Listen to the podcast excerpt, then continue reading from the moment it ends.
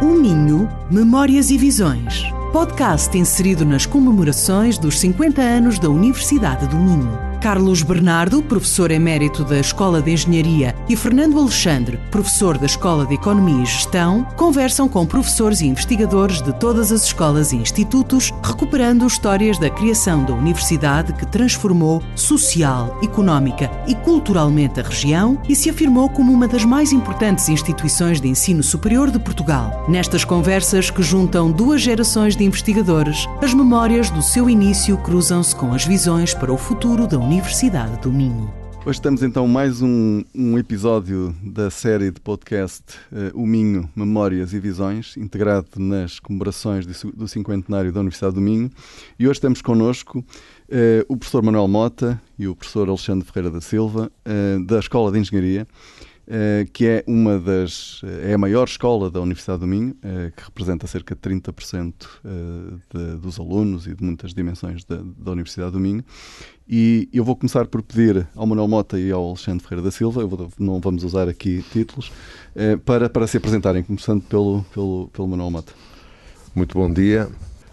antes de mais, gostaria de, de agradecer este convite que me endereçaram eh, de facto, eh, gostaria até muito, e estou muito agradado por ter sido convidado, porque, eh, primeiro, porque estou aqui com um conjunto de amigos, e, e em segundo lugar, porque isto me ajuda a, a relembrar a, a epopeia que foi o, a construção da Universidade do Minho embora eu não tenha sido eh, ou não tenha feito parte de, dos pioneiros, que é que vale a pena chamar-lhe assim, eh, que começaram a construir a Universidade do Minho eh, antes, de eu, antes de eu aqui chegar. Com efeito, eu fui desmobilizado do serviço militar ao fim de três anos de serviço militar em julho de 1975. Entretanto, concorria um, àquilo que podia estar à minha mão, eh, eh, em que estive eh, como assistente do Instituto Superior de Engenharia do Porto, mas mal pude eh, dar o salto. Concorri a um concurso para assistente da, da Faculdade de Engenharia do Porto e estive lá entre 1978 e 1981.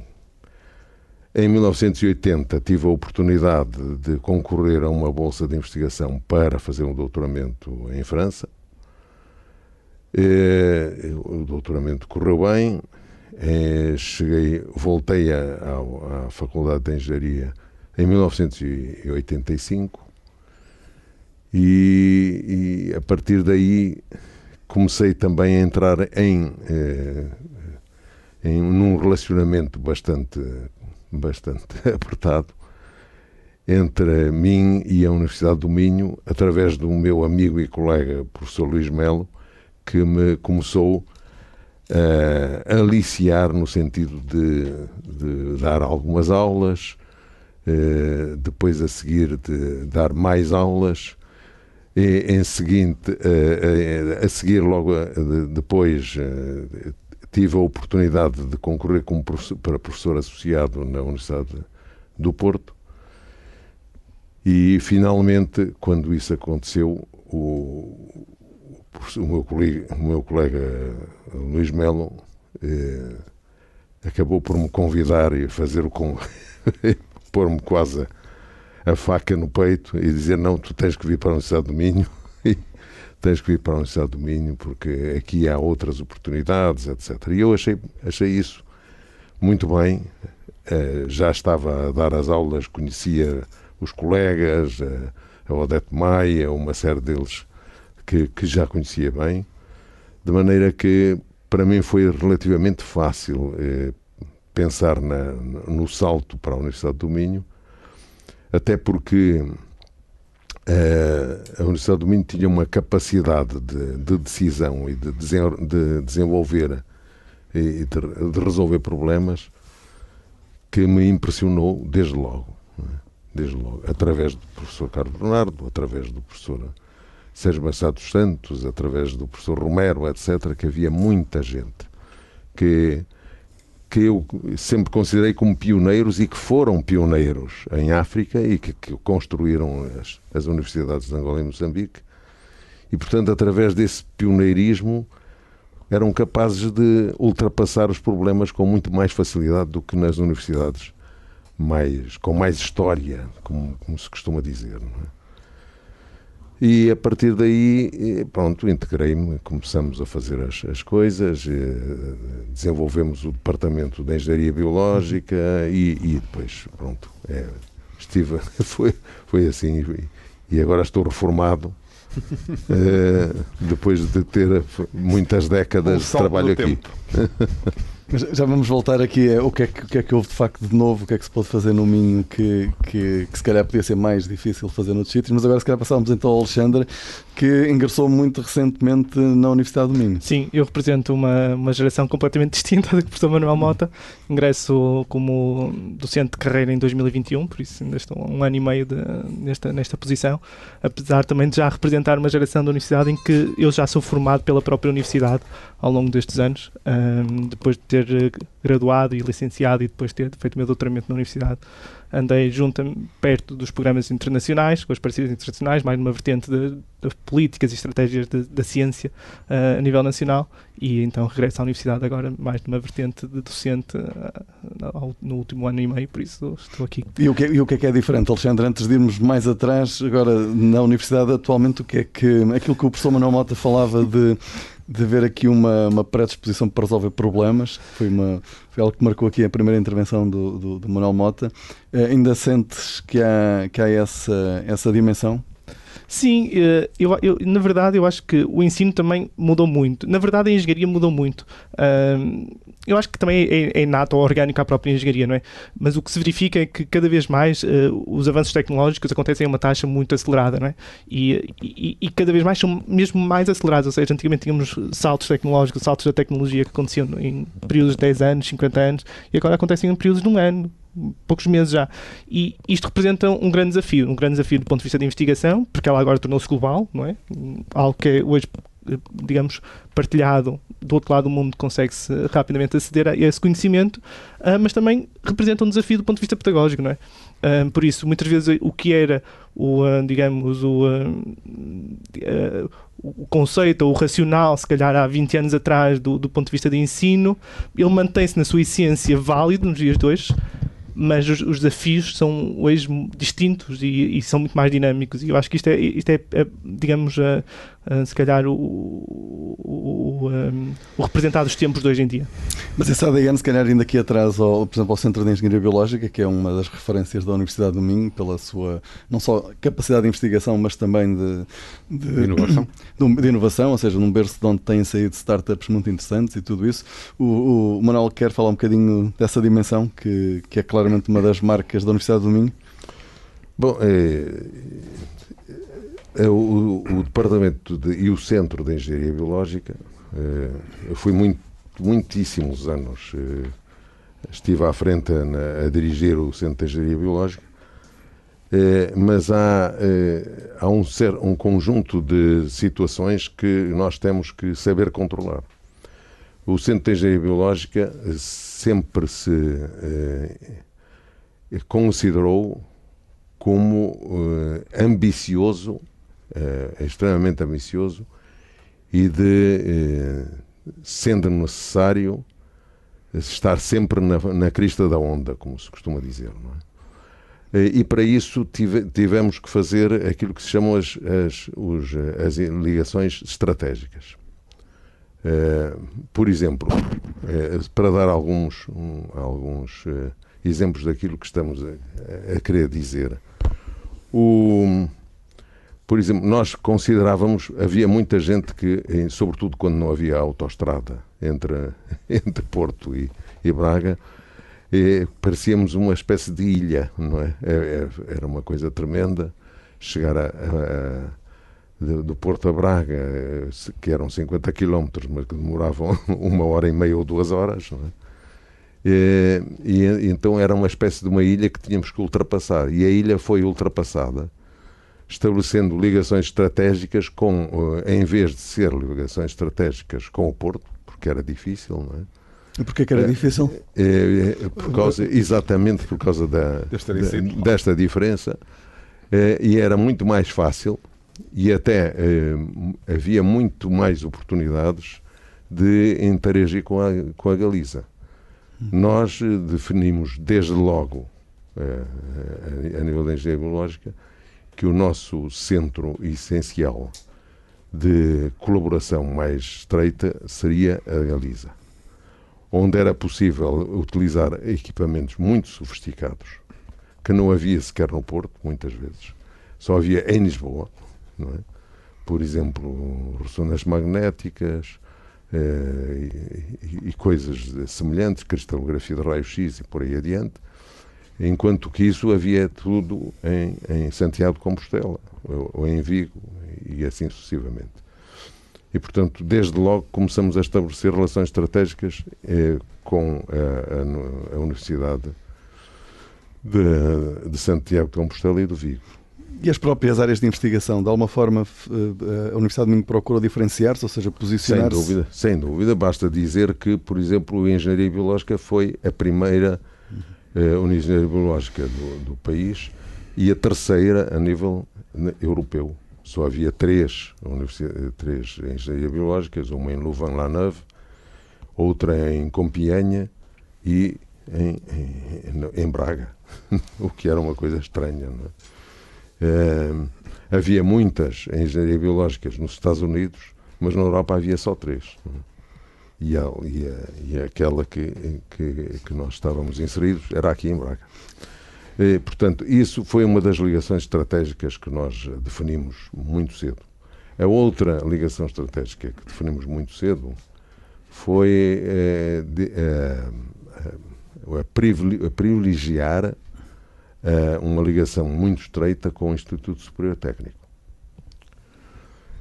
Porquê? Por várias razões. Uma delas é porque no Instituto Superior Técnico também havia uma, uma licenciatura afim, não se chamava Engenharia Biológica, mas Engenharia Bioquímica, mas era semelhante. Tinha cursos de mestrado já dentro dessa área científica e isso permitiu-nos eh, interagir com os cursos de mestrado, nomeadamente mandando uma, uma grande quantidade, uma quantidade muito significativa, seis ou sete pessoas, para, eh, eh, para estarem nesse mestrado, mediante também a nossa contribuição, dando aulas também nesse mestrado, porque era uma maneira, digamos, de retribuir esse, esse favor. Eh, Por outro lado, também havia interações estratégicas de outro, de outro nível e que, que com, com relativamente pouco dinheiro conseguíamos fazer coisas muito interessantes. Por exemplo, estabelecemos através dessa relação estratégica que desde que houvesse uma visita de um, de um especialista internacional, fosse aqui ou fosse, eh, eh, ou fosse no técnico, nós pagaríamos a estadia e o, e o bilhete de comboio e vice-versa eh, para termos cá os, os especialistas e para os especialistas que estivessem cá no técnico. Ou seja, duplicamos o número de, de contactos com ga- uma, muito pouco dinheiro.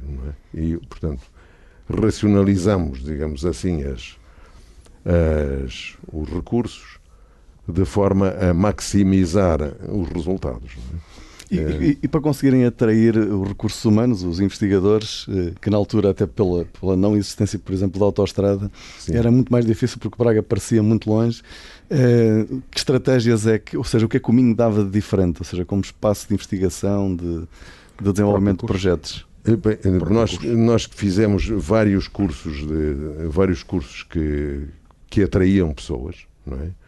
Eh, É claro que havia pessoas também que, eh, por exemplo, nós fazíamos muitas vezes isso, utilizávamos as nossas in- instalações particulares, inclusivamente para albergar os nossos colegas, eh, e isso fazia com que nós tivéssemos também essa possibilidade, e, e isso também se, se acontecia nos dois lados, não é? Quando eu ia a Lisboa, ficava albergado em casa de um dos colegas, E quando eles vinham a, a, a Braga, ficavam albergados aqui, não é?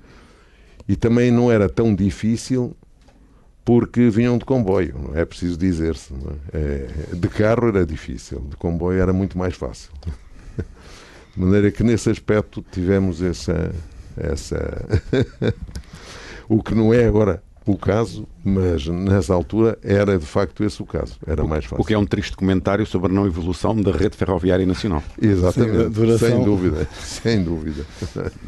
Não houve grandes melhorias. Mas lá está, esta dimensão aqui das colaborações eh, nacionais e internacionais é sempre fundamental na, na na, na, na investigação.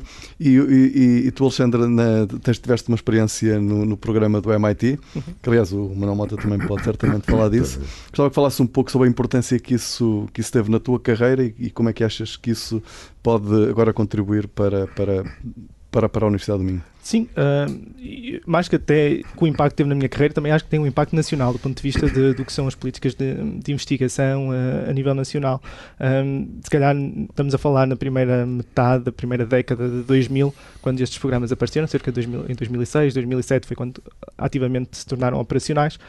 Um, e nessa fase, digamos, o primeiro, o primeiro resultado que se teve foi logo a colocação das várias instituições nacionais em conversação com elas próprias. É? Em vez de andarmos numa, numa vertente mais competitiva, passamos a andar numa vertente mais colaborativa.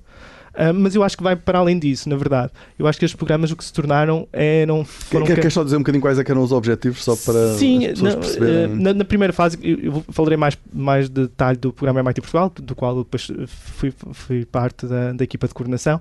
Um, inicialmente uh, trabalhavam nesta lógica da, da, da, colaboração, da, da, colaboração em quatro áreas, de, digamos, temáticas, que eram a área da bioengenharia, a área da, da engenharia de, de, produto, de fabrico avançado, a área das cidades sustentáveis, a área do, um, dos transportes, dos sistemas de transportes, que eram áreas, vamos pensar, em 2000, na, na, primeira década de 2000, eram áreas-chave um, para, para, para, para o território nacional.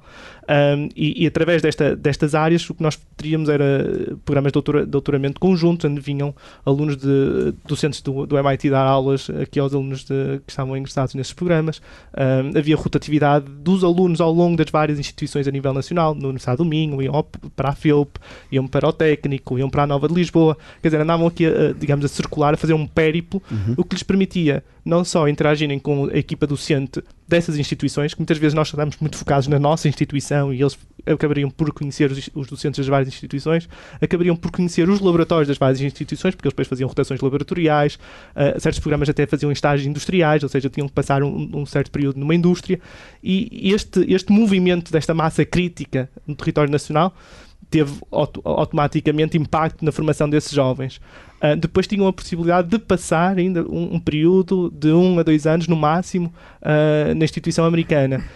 Um, tudo isto é, eu acho que é, é crítico. Achas que mudou Muda. o próprio perfil dos investigadores, a, a questão da. Sim, da... sim, e cria muitas vezes também que é outro impacto que eu acho que tem, que é a mundivisão, que é não, uhum. não muitas vezes nós uh, estamos focados no nosso conhecimento daqui ou na nossa área, e quando expostos a uma, a um, na, mesma, na mesma temática, na mesma área científica, mas a um mundo completamente diferente de aplicação uh, que acontece nas outras instituições, porque faz parte, é, é, é, digamos, já faz parte do, do ecossistema deles, um, permite-nos ver que, afinal, a minha área de investigação pode ser ou extravasar para além daquilo que eu estava a pensar que poderia, ou que estava limitada.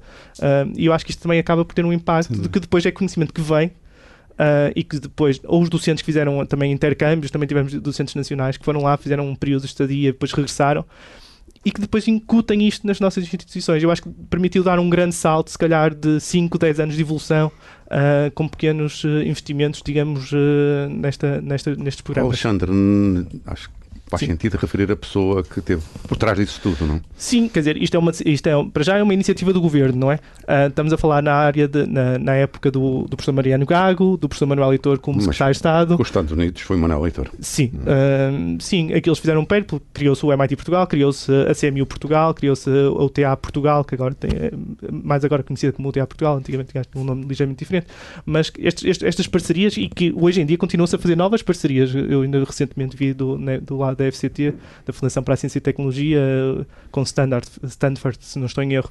Ou seja, estas parcerias internacionais fazem todo sentido pôr Portugal no mundo e ao mesmo tempo também é preciso ver que há, há, na lógica de que Portugal é também uh, ele próprio uh, bastante convidativo.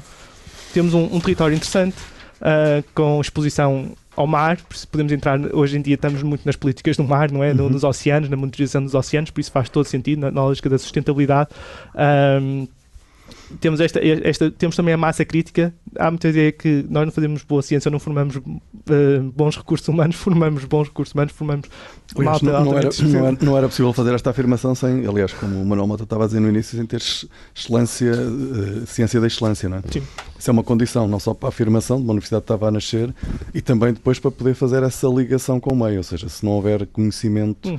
do lado da universidade. Eu acho que está, está um pouco na gênese da própria instituição. Se eu me uhum. recordo, de, e se calhar aqui os colegas Manuel Mota e o, e o eh, Carlos Bernardo poderão dizer, na gênese da instituição, há 50 anos atrás, já que estamos a, celebrar os 50 anos atrás, muitos docentes acabariam por fazer os seus doutoramentos e os seus estudos pós-graduados em instituições fora, uh, apesar de serem docentes aqui na Universidade do Minho, depois regressavam, não é? Quer dizer, agora a Universidade do Minho já tem capacidade, ela própria, de, de, de, de uh, realizar a formação com qualidade, mas eu acho que temos sempre um digamos, um pé ou uma ponte internacional. Eu acho que é, é algo transversal a qualquer docente ou qualquer investigador sim, que, tem, sim, que, sim, que, passa aqui pela esta instituição. É que há sempre um pequeno período que realizou fora da, da sua instituição e fora do território nacional. E, por exemplo, esta questão da interdisciplinaridade, eu estou a pensar em alguns projetos da, que saíram da, do Centro de Engenharia Biológica eh, que ligam a biologia e a informática. No fundo, é um bocadinho esse espírito que estavas a dizer do, dos programas como o MIT Portugal. Dessa... Não, mas também a engenharia hoje em dia também não pode ficar presa ou, ou limitada eh, às, às áreas típicas da engenharia, não é? A área da eletrónica, que pronto é a minha área, mas a área da mecânica, a área da, da engenharia civil. Eu acho que a engenharia, ou melhor, os desafios que são colocados hoje em dia na uhum. prática são desafios trans, transversais, são transdisciplinares, na verdade, não é? Uhum. Ou, ou seja, entra a escola de engenharia, mas muito facilmente poderá entrar uma escola de arquitetura, poderá entrar uma escola de ciências sociais ou uma escola de medicina. E, eu, e isto é os desafios atuais, são, são uhum. visões holísticas, desafios altamente complexos, mas com o envolvimento das várias ciências. Sim, sim, sim. Eh, eu gostaria de eh, chamar a atenção para uma, uma questão que foi absolutamente radical para o desenvolvimento da, da, da, da ciência, eh, da investigação científica e, a, e a, digamos, a consolidação da, da, da ciência e do prestígio da Universidade do Minho foi o desenvolvimento de boas práticas. Eu recordo-me uh, com bastante bastante interesse o que foi o desenvolvimento ou a, a necessidade que o professor Carlos Bernardo eh, começou a, a, a sinalizar, eh, de, por exemplo, o que é que poderia ser aceito como uma tese de doutoramento, quais eram os, os mínimos para o fazer, como se fazer, etc. Isso foi uma questão que foi muito foi fruto de muitas resistências eh, e nós na, na engenharia biológica acabamos por desenvolver essas todas essas boas práticas sem sequer as eh, digamos assim legislar ou, ou estabelecer como normativo. Porque as pessoas em Portugal gostam não gostam nada de, de de, de ser sujeitas a normas, a, a, normas escritas, mas são muito eh, acessíveis a aceitar normas não ditas. E então é, é preciso saber-se fazer isso.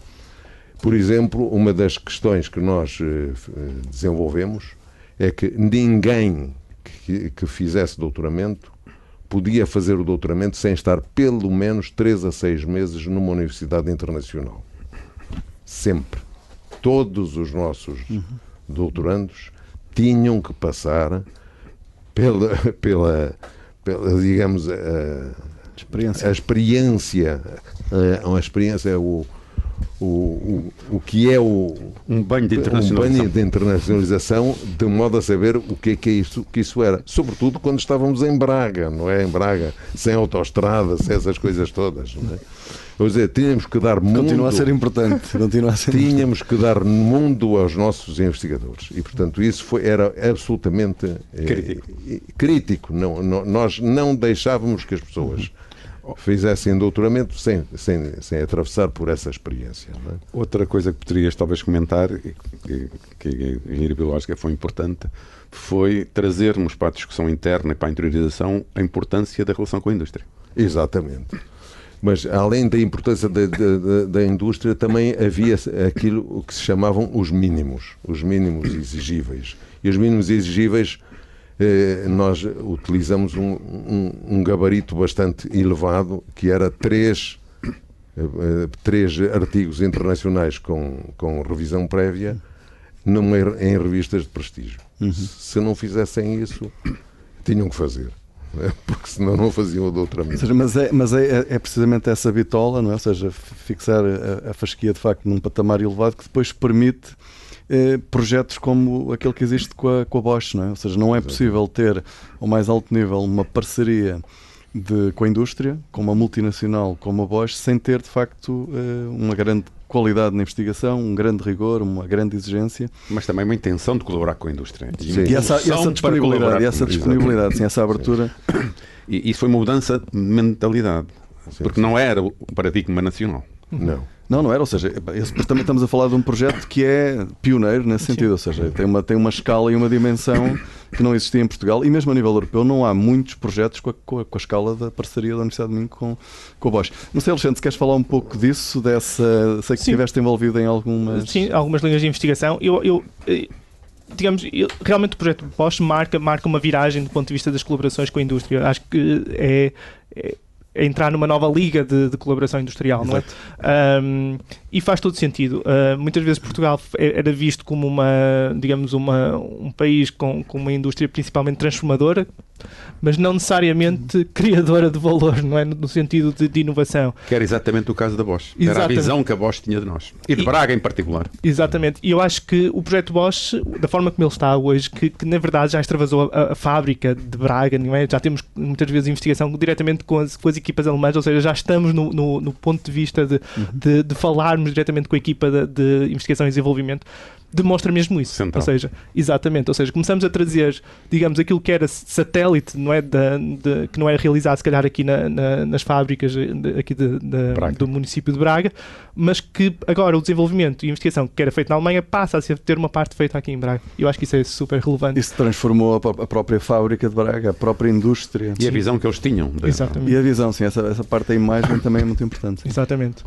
Eu posso, posso acrescentar que eh, foi absolutamente instrumental que o, o programa MIT Portugal tivesse tido bom sucesso, sobretudo também uh, no âmbito claro, da Universidade do Minho, claro, porque deu exatamente credibilidade claro. para se passar para o salto para a. É? Uh, e isso foi também absolutamente essencial. Uhum. Foi mais uma pedra, digamos assim, do edifício uh, científico que, que, que, que, determinou exatamente esta, esta questão. Eu estou convencido que vai haver muito mais eh, eh, colaborações, sobretudo com as empresas alemãs que, que, estão, neste momento, perfeitamente cientes daquilo que se está a passar aqui na Universidade do Minho. Basta dizer que, por exemplo, um, há aqui um, um conjunto de, de, empresas alemãs que são a PRE, por exemplo, é da Trofa, a Continental, é? também é, é outra, e, e, que têm também, eh, por exemplo, a Continental foi já várias vezes considerada a melhor empresa, a melhor eh, sucursal do mundo de Continental, ultrapassando os, os números que havia nos, no Extremo Oriente. Ultrapassando, na Malásia, por exemplo. Uh, Eles extraíam a borracha. Eu, diria, eu diria que o projeto da Universidade de Minho com a Bosch é, é, mudou mesmo a forma como as multinacionais olham para Portugal. Exatamente. Que é uma, que é uma dimensão até diferente. Basta dizer também, por exemplo, na Auto Europa foram desenvolvidos um conjunto de, de, de formas de, de fazerem eh, peças plásticas, nomeadamente com impressão 3D, que foram alastradas a todos a, a, a, todas as auto-Europas equivalentes da Volkswagen, na, da Volkswagen em, todo, em todo o mundo. Foi, e isso partiu de, da auto-Europa, não é? Aqui. Portugal. E, e de Palmela. Portugal, é? Palmela. E, portanto, há, há, há um conjunto de, de, de, situações e de factos, não é? Eh, incontornáveis que fazem que, que, eh, de facto, a Alemanha esteja muito interessada neste momento. Mas não é só isso. Basta dizer que, por exemplo, eh, o desenvolvimento de, de, do know-how e, e, a aquisição do, do, do, conhecimento positivo, digamos, não é? Eu não quero, não quero eh, falar no conhecimento filosófico, porque não sou filósofo, mas gosto muito de, de ler filosofia. Nunca sabe. Mas o conhecimento positivo e tecnológico neste momento que foi adquirido em Portugal é gigantesco.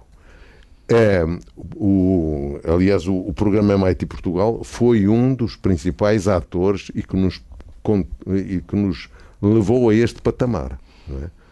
E, e, as pessoas não, não, não, querem recuar, como é óbvio. Agora, há um problema muitíssimo grave neste momento em Portugal é que uh, a, engenharia em Portugal neste momento está muito conceituada a nível internacional mesmo. Há, o, o Economic Forum, por exemplo, diz que a engenharia em Portugal está para aí no quinto ou sexto lugar mundial, não é?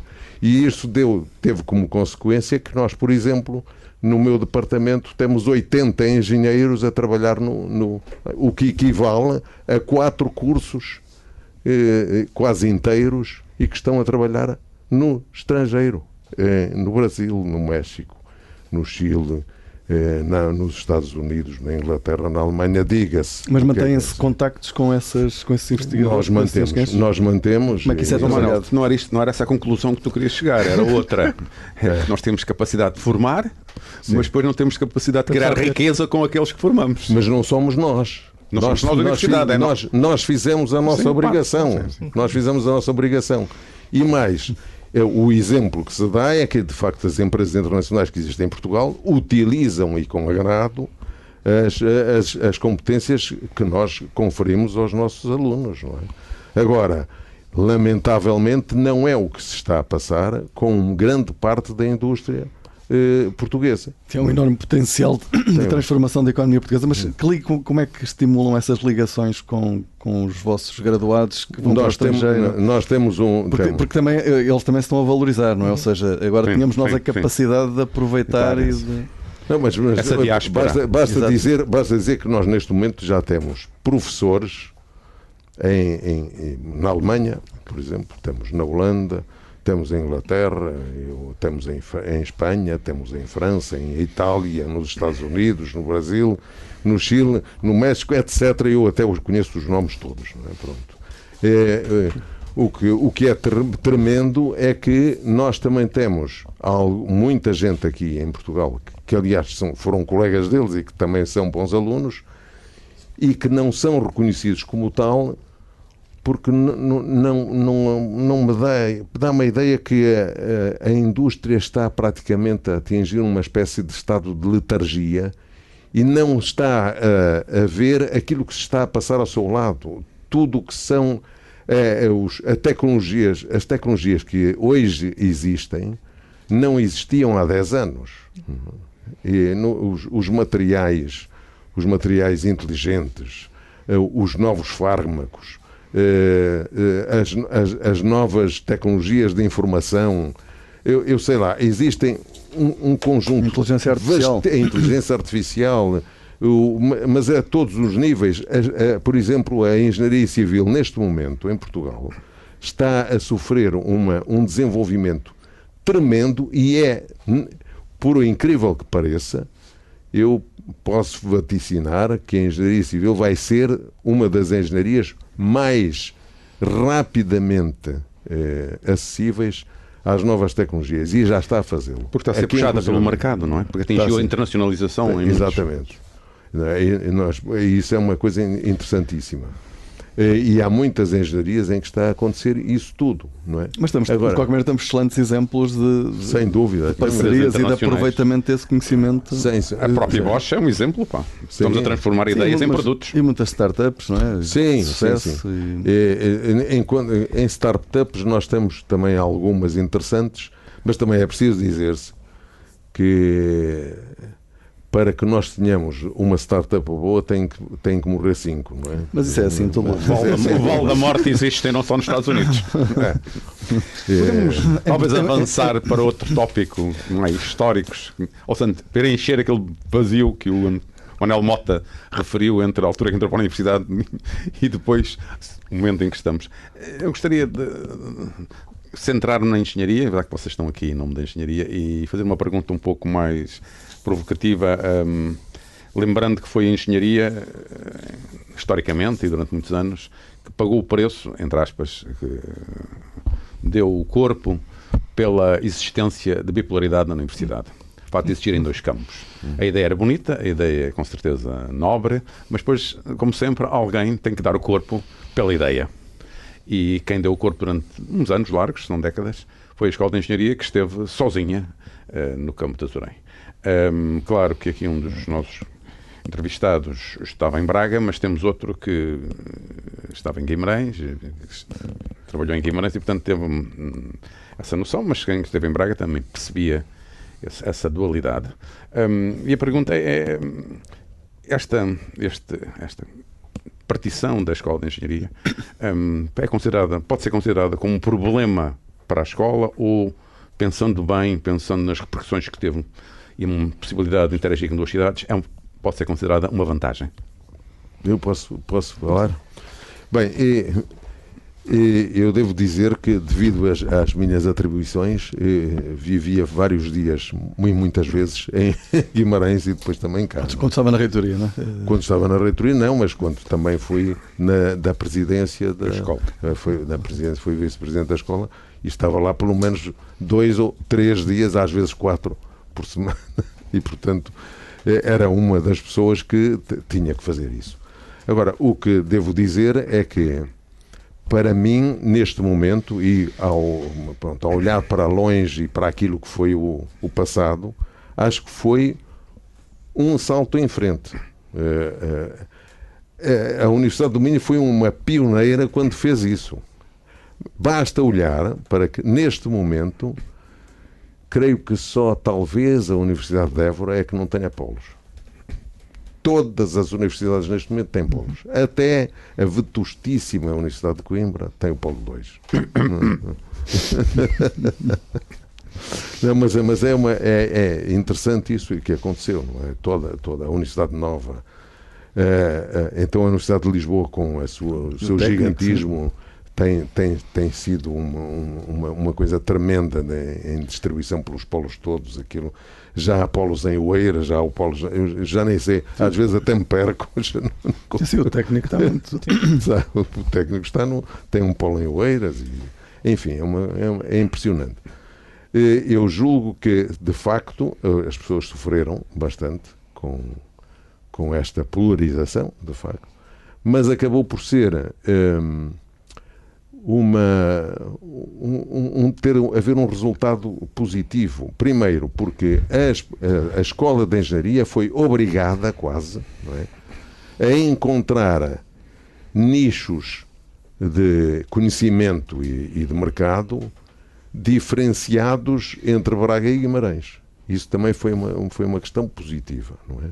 Por exemplo, os materiais, que são eh, coisas cada vez mais importantes neste momento, foram desenvolvidos na, na, em Azurém é? e Sim. continuarão a ser, e, e, isso, é uma, isso é uma questão muitíssimo importante. Uh, uh, a informática dividiu-se é? nos dois e também tinha que ser, porque a informática é uma base neste momento de conhecimento essencial e, portanto, tem que haver nos dois polos.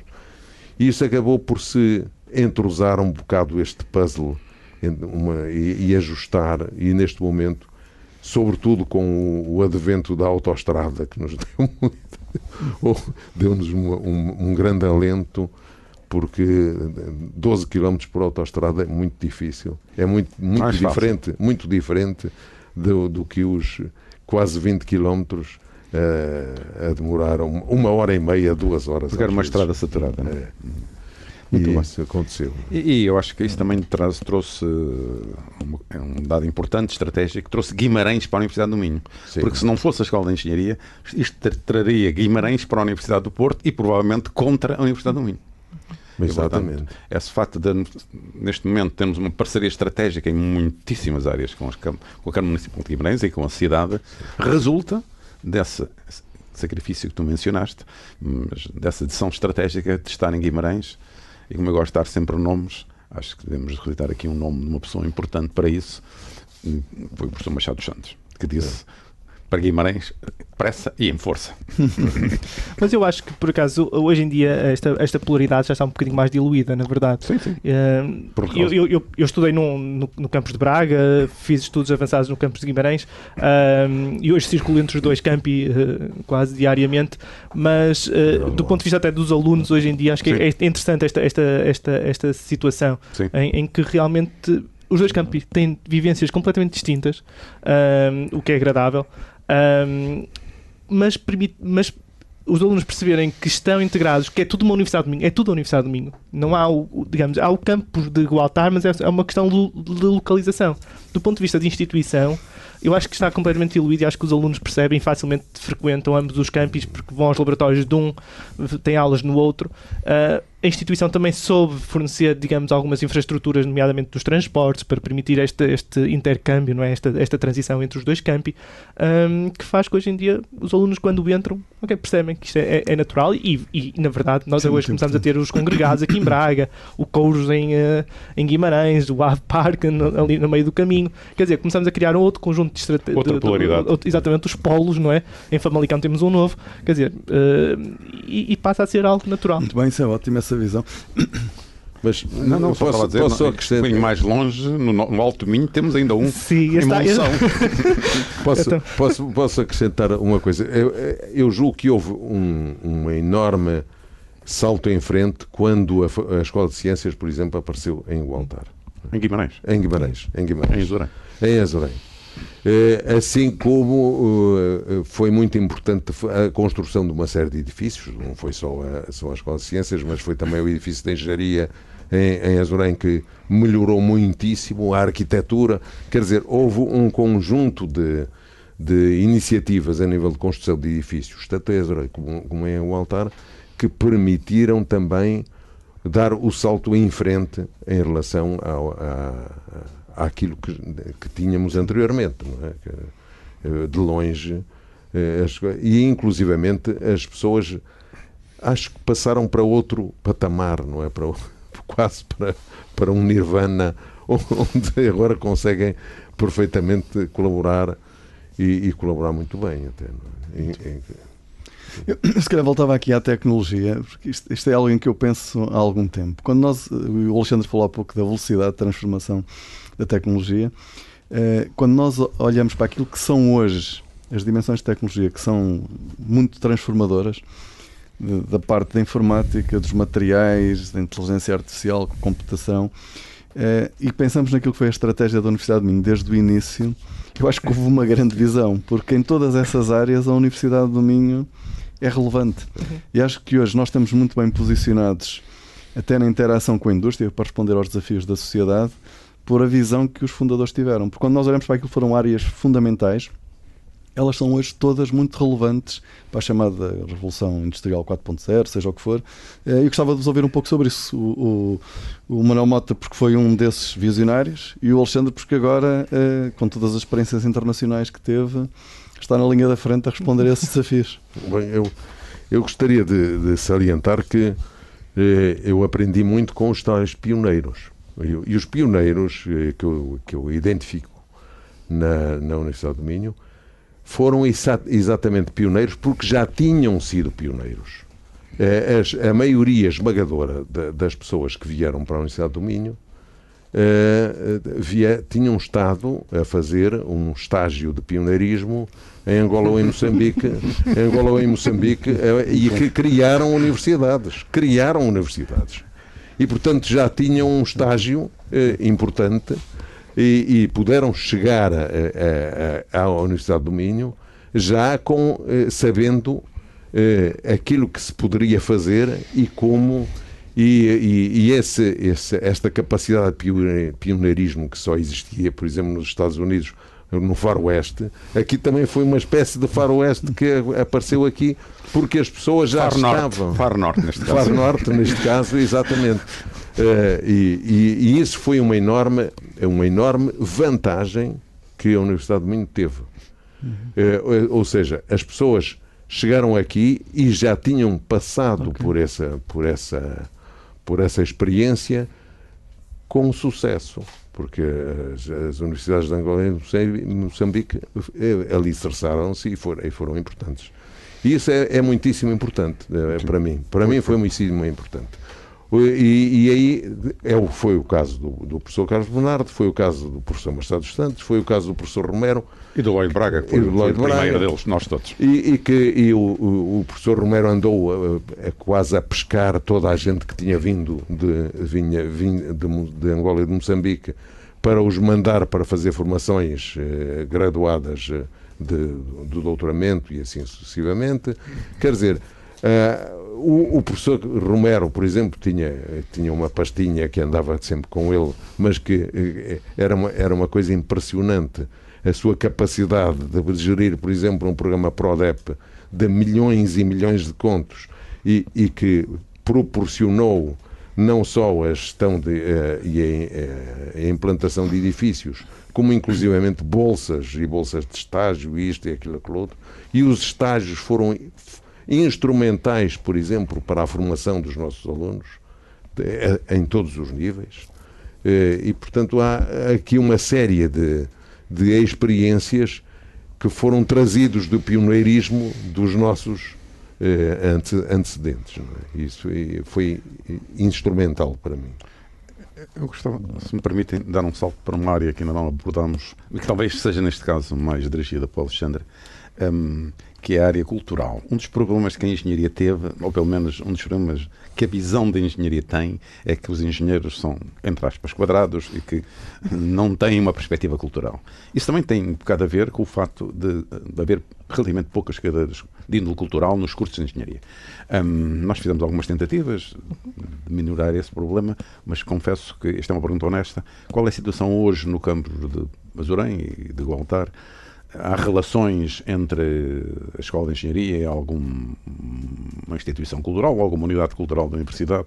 Alguma experiência que seja relevante referir aqui? Hum, assim, do meu, do meu conhecimento, eu não tenho assim nenhuma em concreto, mas eu, pegando na primeira parte da sua questão, Uh, eu, eu, acho que já é, eu acho que até é cientificamente provado que com, com alunos com, com alguma formação ou alguma experiência cultural prévia, nem, geralmente na entrada dos cursos de engenharia, eh, realmente são, são, são sinais de, de digamos, de inteligência, não é inteligência, mas acho que é mais de inovação, de abertura. Inovação, sim, uh, de raciocínio, de, de, raciocínio e de análise crítica.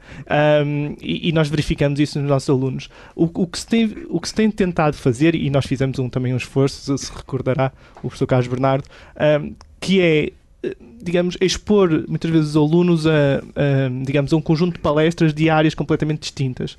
Um, da área da filosofia, da área da liderança militar, da área com, até com o eurodeputado, com o antigo ministro Bagão Félix, que é para expor os alunos a, a este tipo de, de ecossistema ou, ou de ambiente porque muitas vezes estamos focados então na engenharia, aquela questão mais técnica ou mais tecnológica, uh, mas o que nós precisamos hoje em dia também é um, é um pouco de sentido crítico, de ouvir, perceber, conseguir uh, compreender uh, as, as, tomadas de decisão, porque como estávamos ao bocado a falar do, da evolução da tecnologia, quer dizer, eu hoje nas aulas é impossível eu estar, quer dizer, eu, eu falo de uma matemática, de uma tecnologia hoje, mas essa tecnologia poderá estar obsoleta amanhã, não é?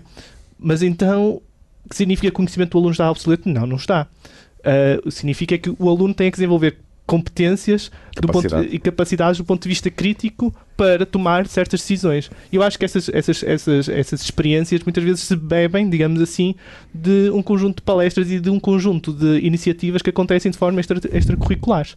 Um, e, e, acho que um esforço para realizar esse, esse, esse, conjunto de palestras ou um ciclo de palestras com, com, com, com, colegas de áreas completamente distintas ou de ambientes completamente distintos acaba ser benéfico. E acho que se nós conseguirmos então equilibrar isso, ou seja, não é necessariamente uma unidade cultural, na verdade, mas na verdade é uma extensão, digamos, ao ensino ou às novas, digamos, abordagens de ensino e aprendizagem que nós possamos uh, inferir sobre os nossos alunos, acho que podem ser positivas nessa capacidade de desenvolvimento de, de do aluno. Muito bem. Eu posso, posso acrescentar. Eu julgo, eu julgo que um, ehm, a cultura é uma, é uma questão difícil. Qual é a cultura que nos, que, que, é, que, que é necessária ou que deveria ser introduzida eh, com os engenheiros. Uh, em primeiro lugar, eu julgo que das primeiras questões que, que, se põem a nível de engenharia neste momento e cada vez serão mais candentes vai ser a ética. É? E a ética é uma parte cultural difícil, porque uh, as questões de ética, sem, ética é muito difícil também funcionar bem. a cultura em si pode ser, pode ser boa ou má. Não é? Basta dizer que o, o, Hitler gostava muito de, de, de, música clássica e de ópera. E, de Wagner e em particular. E de Wagner em particular, mas, mas também, também de, outras, de, outras, de outros uh, uh, músicos e compositores.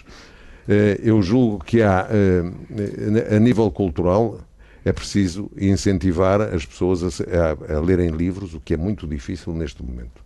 As pessoas não gostam de ler livros. E ao não gostar de ler livros, eh, ou, ou, ou, pelo menos que fossem e-books, mas, mas às vezes é difícil. Eh, não, não ler livros e ler apenas coisas que nos entram pelos olhos dentro impedem-nos de pensar.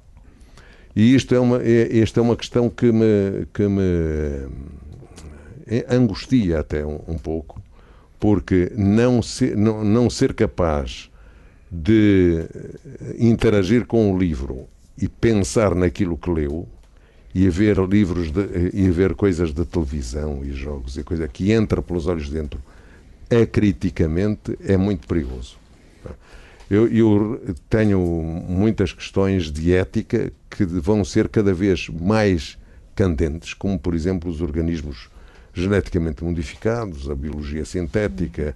A nível, a nível da engenharia biológica, é, as questões de ética são tremendas. A experimentação animal? A experimentação animal, é, os, o ambiente, é, enfim, é, é todo um, um, um, conjunto de questões que são muito difíceis de equacionar no momento eh, em que estamos a viver em que tudo nos aparece como uma maravilha, não é? Um mundo maravilhoso. É? E, e, tudo o resto, às vezes, é difícil.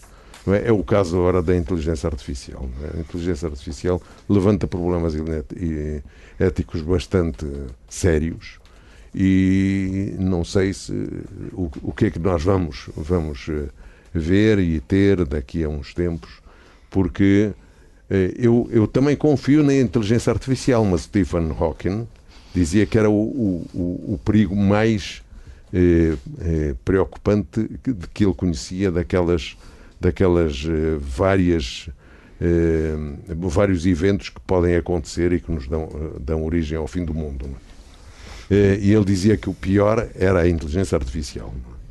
Mas também eh, temos que, de, temos que pensar que no tempo da Revolução Industrial, é? no início do século XIX, as máquinas eram consideradas demoníacos pelos luditas que, que, que, as destruíam. Que, eram, que as destruíam. É? Já no século XVI, a imprensa também era uma das portas do inferno, não é? Exatamente. Eu, o, o, que acontece é que, com o andar do tempo, houve um, um conjunto de situações que eh, ultrapassaram isso. Primeiro, melhorou a produtividade, mas, por outro lado, também os engenheiros encarregaram de se desenvolver dispositivos de segurança e as máquinas acabaram por ser relativamente inócuos. Embora haja ainda, hoje em dia, eh, acidentes de trabalho, mas muitíssimo mais reduzidos. Sim, sim. Acontece que isso é, é, da, é da, da, da, responsabilidade dos informáticos. É? Quer dizer, eu, talvez me permite, generalizaria a dizer, só a tecnologia é capaz de resolver os problemas que ela própria cria. Ai, sem dúvida nenhuma tem que ser causa e efeito. Eu não sei se. Eu não sei se o Alexandre quer dizer alguma coisa em relação a estes avanços não, da inteligência eu, artificial, que é um desafio. Eu, eu, acho que, quer dizer, não, não, não podemos fechar os olhos, mas também não, não, não, não podemos trancá-lo numa porta e não, não, não, fechá-lo numa sala e, não, não, e fingir que não, não existe. Não é? é impossível trancar. Eu acho que é, é absorvê-la, é é realmente é ter este cuidado. Eu acho que a história mostra-nos, digamos, situações análogas que nós podemos utilizar como exemplo e como inspiração e, uh, e, é, e, é, é, ter este acompanhamento. Trazê-las. O problema, né, hoje está muito em voga esta questão do chat GPT. Quer dizer, não vale a pena, quer dizer, é trazê-lo para dentro da sala de aula. vamos usá-lo, vamos sim, sim, sim. mais vale dar a conhecer do que transformar aquilo em algo uh, proibido, uma secreto. Ferramenta, não? Exatamente. Uh, e tirá-lo proveito da mesma, não é? Um, e por isso eu acho que esse é o caminho, é é um sinal do tempo, é uma evolução disruptiva que nós temos neste momento, mas faz parte do, deste, desta evolução natural das coisas e então acho que temos é que absorvê-la. Muito obrigado ao professor. Manuel Mota. Já ia em Eh, Muito força. obrigado, Alexandre. Obrigado. O Minho, Memórias e Visões. Podcast inserido nas comemorações dos 50 anos da Universidade do Minho. Carlos Bernardo, professor emérito da Escola de Engenharia, e Fernando Alexandre, professor da Escola de Economia e Gestão, conversam com professores e investigadores de todas as escolas e institutos, recuperando histórias da criação da universidade que transformou social, económica e culturalmente a região e se afirmou como uma das mais importantes instituições de ensino superior de Portugal. Nestas conversas que juntam duas gerações de investigadores, as memórias do seu início cruzam-se com as visões para o futuro da Universidade do Minho.